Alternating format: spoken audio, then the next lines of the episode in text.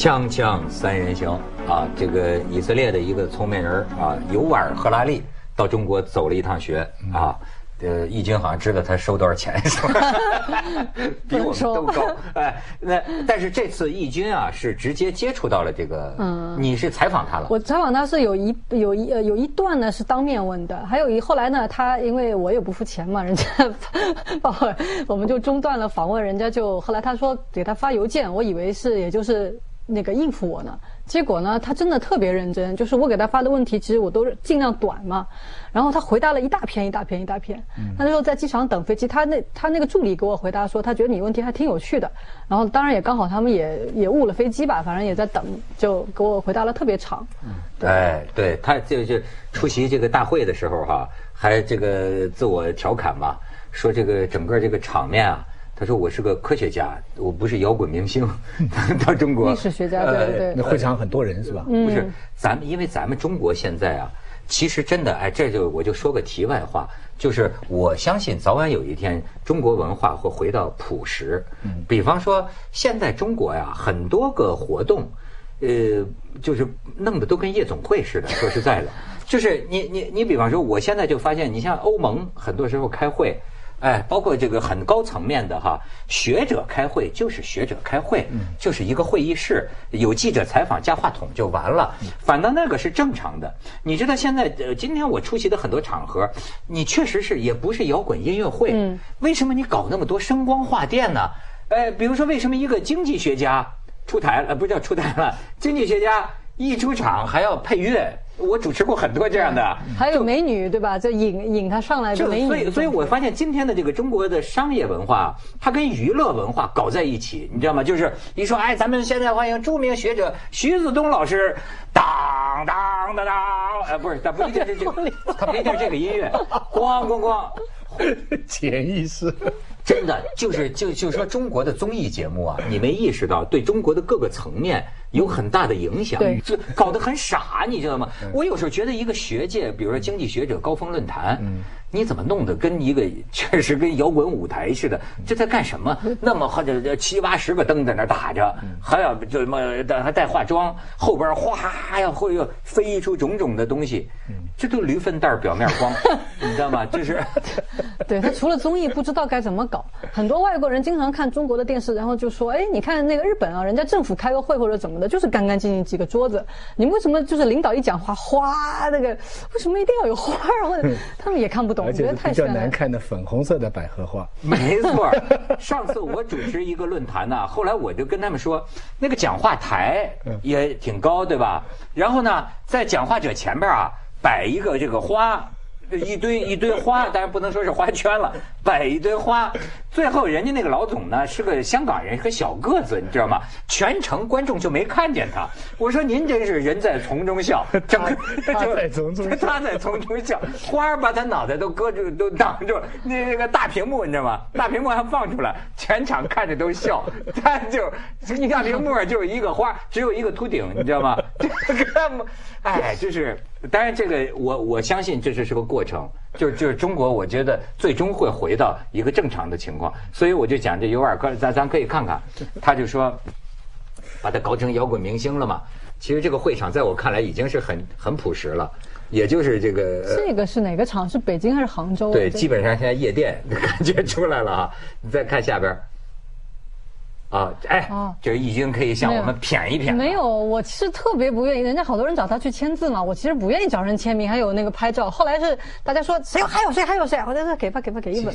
结果他那个签名你看都看不出来，我估计是故意的，因为签的人太多了，就很潦草，都哪里有看得出？这签的也不知道是尤瓦尔呢还是赫拉利，是吧？然后你再看下边，希伯来语吧？啊。哦，这是杭州呢。他这次去杭州，主要是参加一个叫未来大会嘛，就是杭州市政啊，不是那个什么，反正政府全都去了。他们为一个这个叫人工智能小镇就开启。他其实我进去看了，它里面那个水泥都还没弄好呢，但外面这个牌子我就乐了。他用一块石头上刻的字，你这人工智能小镇怎么着？得有点高科技，我觉得很很很 fancy，想不到的，这一看就一。跟一般房地产没西安某啥区别处。的考古基地，而且这俩兄弟弄个机器人多合适，是吧？不是它，它里面也有一些，我不能贬低人家，里面有一些这个高科技，反正我也不懂的，高科技还是黑科技我也不懂，就是有一些那个直升机啊，什么那些那个人脸识别，它里头它也有。对它门口呢搞一个这种一放上去的扁的，对不对？实际上是虚拟的人。旁对，边他只一个石头。呃，据说因为他也弄得也很匆忙，几个月为了开这个会嘛，就给把这个镇子给弄好了。这个中国现在不是有个叫小镇经济嘛？最最早就是从杭州开始的一个叫梦想小镇，就是说你如果是高科技人才，你带项目过来，我就你就住，就是特别便宜，或者是你就就是送给你一套房子，这样过来住。后来一下子呢，全国弄了好多这个小镇。今年那个那个报纸《经济日报》还是什么报纸就呼吁了嘛，这个这个小镇不要变成房地产项目。对。哎，肯定的是这这次你见到这个嗯尤尔，你对他有什么直观的感受？我第一印象对他的印象还不太好呢。原来，就他一开始说话的时候，我觉得这个人没有什么感觉，没有什么情感，就是他对很多人讲话的时候，而且可能我第一次特别近跟他接触是刚好什么呢？他呢，那个大会啊，他也知道中国人说话发言时间也不控制特别长嘛。他呢身体不太好，他就一般会他会等着等到他来就他哦，他才来。身体不好，对我当时说他，所以我第一次跟他很近接触的时候，是我站在那儿，背背背后被个保安咵把我一拉开什么事儿？我一看，哦，原来他要进来。就我当时想，什么那么大派头？就就这个人就特别特别瘦，他瘦的那个腿腿跟筷子一样，特别瘦。哎呦说他这个人呢身体不好，他上一次来中国的时候说，在一个访问当中直接就晕过去了。啊，对，所以他每次总是要大家就是安排特别多的这个休息时间，他就每天他自己练两个钟头的这个冥想。他说我不练练这样的是吧 不是，呃 他就说我不练冥想是写不出这个书，他就要把所有的信息要清空。对，他就是怪不得老盼望着人装六条机械手臂啊！原来自己的腿不，行。主要是从自己的需要出发，呃，而且呢，他甚至好像对这个佛祖啊，对孔子啊，呃有相当程度的这个敬重啊有，敬重吗？哎。他反正经常提到。对那经常他说，你比如说，与其说谁谁谁什么对我的这个影响啊，他说还不如说佛祖对我的影响更大一些。什么？他这个意思啊，呃，我我看了一些他这个讲话的稿啊，我感觉到啊。呃，因为咱们看他那两本书啊，《人类简史》《未来简史》，我得到一个模糊的印象。但是现在他这次演讲呢，我认为他呢把一个意思说得更清晰了。就是我在书里还觉得呢，他对于这个意识啊，嗯，还是有点表达不清。就是说，人工智能这个这个智能哈、和人的意识到底能不能达到人的意识这个问题，他还说的比较模糊。但是这次他来，我听他讲啊，我就觉得他说的比较明晰了。就是到今天为止，嗯对对。计算机完全跟人类的这个意识造不出人的意识，但是人工智能呢，它是能解决问题的一个智能力是意识。哎，对对而且对就是当然这里边很重要的一个原因是，到今天人自己也无法定义什么叫意嗯识，而且他给出了一些定义，比如说这样就容易理解，比如他说我们会感到疼，呃，见到有的事情我们会爱、会恨、会愤怒、会生气。哎，这个咱就能比较通俗的理解，这就是意识。这个人工智能目前有可能到目前为止不具备。他就说，如果他说那些呃那个科幻小说里面，经常这个科学家跟机器人相爱了什么，他他觉得那个都是扯，因为机器人对他来说没有爱这个情感。但他那次在杭州啊，他讲完以后，后来是呃是阿里巴巴的技术总监叫王坚嘛，他上来，他开头那几句话我觉得特别有意思。他说：“哎呀，我听一个历史学家在这里讲技术啊，这点。当然现在在中国挑战那个谁也是一种很时尚，每个人都会出来说觉得他说的扯之类。但不管怎么，他后来说了一个，他说人除了有意识，还有一样更厉害，叫无意识。”还有一个，他说你有没有想过一件事情？他说人人工智能今天很热吧？其实，在历史上三起三落以前，他说都都讲过这些事儿，但只有到了今天有互联网了，数据的这个集中变得可能了，就是人工智能又热了嘛。他说你有没有想过？但有一个问题，人脑能不能研究人脑？它是个哲学问题，就是说人有多聪明的脑子能研究你自己的脑子？没有一样动物是可以研究它自己的。嗯啊，他就说有没有一个聪明到这样大脑可以研究我们自己？嗯，对，这就是呃哲学里面讲的能能指和所指。能指就是呃能够用来研究，你它必须有个对象，你大脑自己把自己当对象，这个怎么研究？就像眼球怎么看眼球，他就是这个意思。对他，他这次呢，其实我觉得他的演讲啊，我这次只听了大概有两场吧，上海和杭州我都听了，北京我们那个那个格子有去嘛，他就上海和杭州我都看了。我觉得演讲本身呢，没有太超出我对他那本书的这个认知，但后来他有一些跟人家主持的辩论对答呀，还有包括我后来给他写 email 那些，我觉得有些问题他就说的更多一些，就是挺有意思的。比如说我跟他讨论一个问题，我说两个问题啊，一个是我问他。就未来还会不就政府的形态未来会是什么样？还有一个问题呢，我说，就是你就他自己表现出是一个不信上帝的嘛，对吧？他就经常说是历史人造出了神，那么历史开始了。当人变成神的时候，历史就终结了。那么他那我就问他，我说，呃，那那个牛顿呢？他研究了很多的这个事情，就是这个呃这个物理嘛，最后他反而是信了上帝了。嗯，我这个会不会在你身上发生？因为什么呢？我们看到，包括他也提到那个，就是那个电影，呃，那个电视，呃，《西部世界》。他说，他就他的，我就说那里面其实给我感觉，人到再高科技，你也是一个次等生，就你上面还有可能，就说可能我们人可以解决很多问题，但我们最终总是不能有控制。你怎么解释这个？你自己会不会最后会信神？他说啊。你看，他就他这个思维很缜密，他总是先分析你这个问题到底所指的是什么。他说，我们当我们谈论这个上帝的时候，通常有两种指。第一种呢，我们是讲他呃很多细节里面，比如说有的人说，有的人呃，你信徒就不能喝酒，信徒就不能呃，就是女的要。戴你要戴面纱，然后你信徒的话，你信神你就要去磕头五次啊，然后的男的不能跟男的结婚，就是他是个 gay，你知道？然后他很公开的，他这次他的伴侣也来了嘛，他们俩已经有有登记结婚啊什么的，所以他说这种所谓叫细节当中的神，我是不会去信的。那么你另外一种，你讲这个大的神，无知的，就是我们我们不知道是什么的，比如说有些问题我们人类没法解决的，大爆炸是从哪里来的等等哈。如果你要谈论这种未知的这个东西呢？他说：“这个神我也不会信，因为它的存在只是我们人类无知的一个标志。他总是在提醒我们，还有许多东西我们不知道。嗯，但这个不是完全不能解决。他的意思是，他说他只是提示我们自己还很无知。”可是这个有一种逻辑，就是认为未知的概念啊没有意义。嗯，就是你比如说，呃，就是不不能实证的概念，既不能证实，也不能证伪，所以呢，不能拿来作为一个确定的事情来解释。你比如说，你说杯子这可以，但是你要说神，那么你先要弄清楚你指的是什么。你说你说这神是什么？咱们去一下广告，锵锵三人行广告之后见。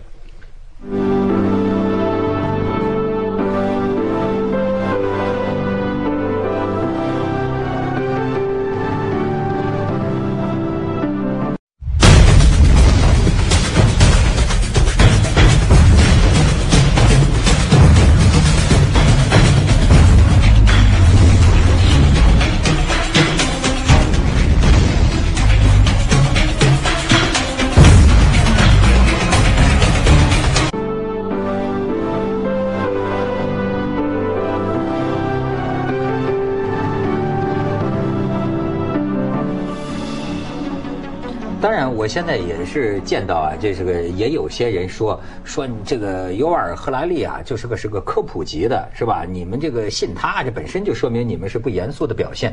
但是我在看到这些观点的时候啊，我总没有看到他拿出具体的，就说他哪句话，他哪个结论你认为有问题，他哪个证据你认为有问题，从而呃驳倒他。我希望看到更多这样的一些讨论啊。那他这种脑洞大开的历史学家呢，你要找。问题呢太容易了，太多了，但是问题是你你要看他真的提出来什么令人启发的东西，这个才是我们要做的。对了，对他的第一条，他说人类不同于动物，因为人能相信虚构的东西，这个就很有启发性。对呀，这个很长一段时间我们认为人是很讲实际的，对不对？看到好的东西我才相信，我们都说人是实事求是的，可是仔细想想，最重要的东西是虚构的。民族国家、神，对不对？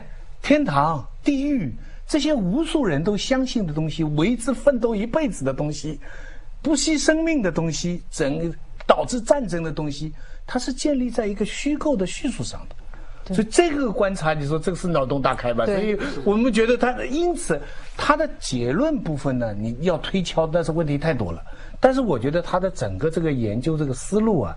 对不对？这个是我我是所以我的就感觉啊，就是说，呃，对于大家都特爱聊观点哈，可是对于观点，如果只用对错，对或者你同意与否去固定它的价值啊，你可就太糟蹋好东西了。对你说重要的观点这思路个词，，重要的是思路。这个思路，说到说到这个，刚好是我我今天还在想，我说其实他这个给我提供了一个什么思考呢？就是说未来的媒体或者说我们需要的讯息是什么？他讲到一点，他就说我们现在人呢，其实吸收的讯息不是太少，是太多了。那么在这个当中，我们说好，那么比讯息稍微高一点的是分析评论，你刚才说的观点，这个已经把你的这个东西处理过了哈，就是就是提高一点。比分析评论再高的呢，就是思想。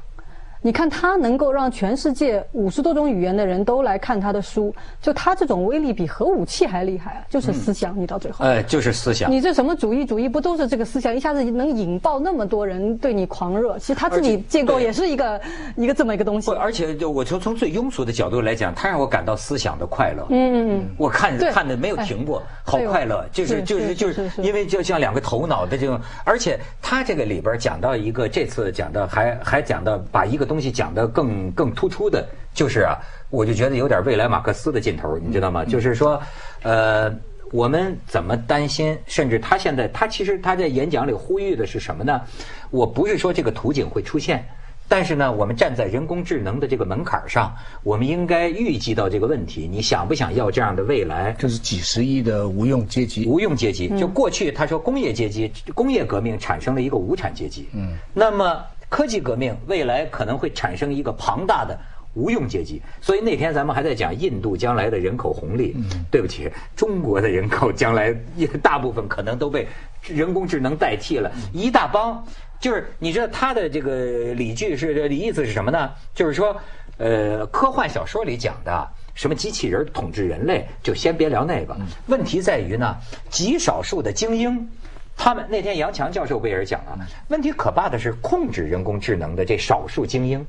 如果这少数精英，他可以控制人工智能，甚至于能够连通，他认为将来会出现就是半有机、半无机。对人体，本身的改造。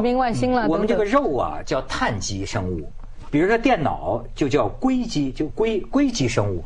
但是将来人机要是连在一起，出现一种半机半人的一种状态呢，那么这个人就是说这样的一种人，只有掌握了他的或者有钱人，他可以不断升级身体，不断更新他的这个大脑智慧。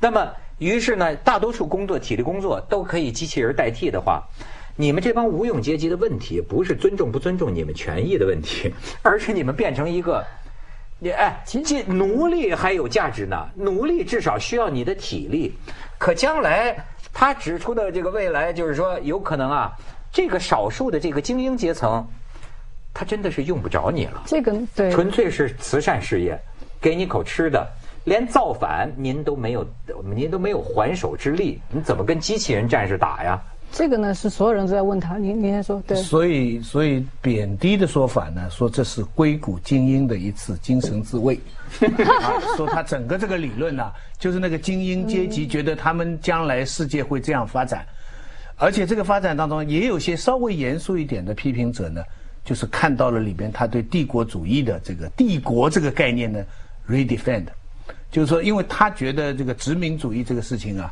我们现在讲的都是他坏的地方。啊，你用暴力，他战争也讲了好的一面啊哎对但是其实呢，在某种程度上，现在在中国的乡村里边，帮你做脚底按摩的人手里拿了一个苹果机，在某种程度上都在被科技的殖民。嗯啊，他讲的就是这个前景。嗯，在没有手机之前哈、他讲这个理论还缺乏实证，我们还在讲，你想世界上极少数的人，他们用科技的手段来控制所有，这是很可怕的一个前景，对不对？这是像这个蚂蚁动画片里边的情景。对。可是现在这个手机搞的人，我我每天起来都来一个通知说现在有一个新的东西要更新了，你要同意的话，你就你就让它更新。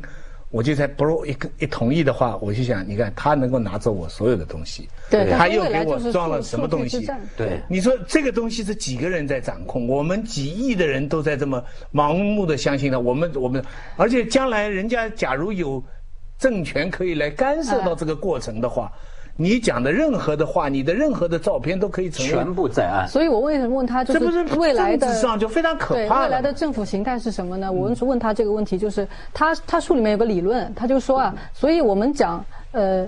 民主还有这个独裁，其实呢，它是数据的处理方法不一样。说民主政府呢，就是说分散式处理；独裁呢是中央式处理。在历史某个阶段上，其实中央式处理会有它的这个优势，对吧？好，那么今天呢，那会怎么样呢？他就他说，未来啊，我们二十世纪留下来的政治形态，未来可能都都不相关，就说都没都没有意义了。他说：“你看，现在其实互联网处理这个数据的方式啊，很难讲会怎么样，但是有可能是会有利于独裁处理的。对，哎，就是说他就这种这种方式，大数据是本质上是有利于你你集中来处理。那我问他，我说你看，你也就他也提到那个孔子嘛，你也讲到孔子。我说你看孔子为什么是中国最有名的这个学者呢？因为他和权力去结合了嘛。他当年把他的理论贩卖给了这个国王，能够结合起来。那么在中东，就他也很熟悉是，。后来到了这个这个汉朝啊，对这个对统中统枢以后统治者统治者选择了孔子的，理论，就说他能跟，就说理论跟权力跟对跟权力所结合嘛，对吧？我说他很熟悉，就是在中东这个瓦哈比教派，就他也一样跟这个沙特去结合，然后他就乐了嘛，他就说是的，他说这个现在很可怕，将来就是说硅谷这些人啊，这个数据主义者他们是没有理论的，他不懂这个人文的，为什么他们喜欢看他的书呢？就是如如果有科学家、有历史学家给他们以理论。他们就有这种合法性和权利了。他说这个是非常危险，这是今天就要开始去警惕的。同时都有这种能力，对对吧？锵锵三人行广告之后见。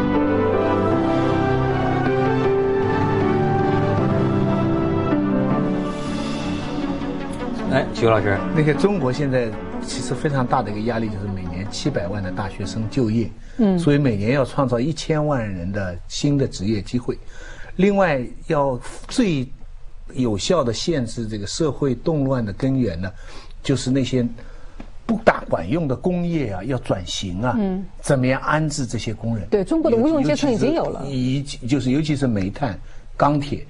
你你要听李克强的大记者问的时候，考虑的最多的就是你想都想得到，这个国家这么大，每年呢有一千万个新工作，然后又有几百万、数百万的人要下去，又要让他们有事情做。哦呦，那这将来到了这个机器人再来，这个非常不利于安定团结啊！这不是啊，我就照着这个赫拉利的他这个思维啊，咱们用这个这个俗话来说呀，就是说问题在于，哎，过去我之所以还把你们这帮废物点心当回事儿。是因为呢，很多活儿还靠你们干，或者说至少你们团结起来，你们能把我给推翻了。对对可是将来掌握了这个超级人工智能的极少数人啊，你打你也跟我没个完全没有还手之力，而且呢，你所有呃，这个赫拉利讲，现在生物传感很多都可以植入体内，每个人给你放一个晶片，我一，控制你们你的身体情况，所有人口的身体情况，大数据都在我手里，嗯，对吧？甚至我想干预你，我我我把这几百万人的血压先调高了，好了，那么你们就没得动了。对啊大家就去睡觉去了，最对不对？可怕的我把这血压调高了是，。最可怕的是，这个这种人的第一代，你觉得还留着他们吧，给他点娱乐，给他点啥？到最后你会想，我干嘛要留着这些人呢？对，就是所以所以中国有一个行有业叫就有任何意义吗？你们这帮废物点心，吧？对对对对对对对对，中国有一个行业可以兴盛持续发展，就是按摩业。互相机器不会按的好互相吗？按摩，机器人不如人按的，这个你就不知道。无用。那个时候，我们的这个无用阶级哈，啊，这个互相无用按摩，无用阶级，哎，无用阶级互相按摩。真，无广场舞边跳广场舞边按摩。无用阶级，我们给机器人提供按摩，对。到时候在机器人里对对对对形成一种贵族感，就是说我哥们儿是真人给哥们儿擦油，对吧？推油，推润润润滑油。啊，真人给哥们儿推润滑油，而且我专门推他的头清洁的我专门推他的头婆罗门。对对对，你只能推他的。不，当然了，就是说还还有一个就是义军讲的这个，就是他说未来啊会出现一种，这就是咱说的这个神人。神人就是人成为神，人机合合合并之后，这个的确啊，就是说，到底什么叫做这个意识？这咱就要又要说回到那儿。赫拉利的这个意思就是说啊，你这个人工智能固然你说它没有意识，但是人的意识又是什么呢？就比方说，我们现在觉得啊，呃，这个挣钱少了，我们觉得痛苦了，于是呢，导致了我们的行为辞职了。你是？几百万年哺乳动物是用感情，就是也是接收信息，形成快与不快，然后是感情的方式，呃，生物化学的方式，使得你做出选择。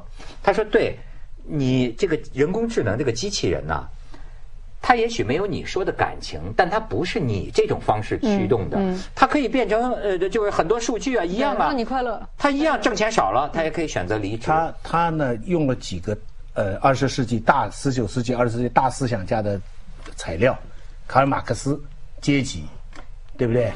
然后呃，安德森，对哦，对他其实研究当代政治的，他研究军事。这个国家是民族是一个想象的共同体，但是他就没有好好的用弗洛伊德的理论。有说有说到，没有有说到，但是你想到意识的问题，其实意识是连着无意识的。人每个人为什么不一样？就是因为无意识，意识是很可能同。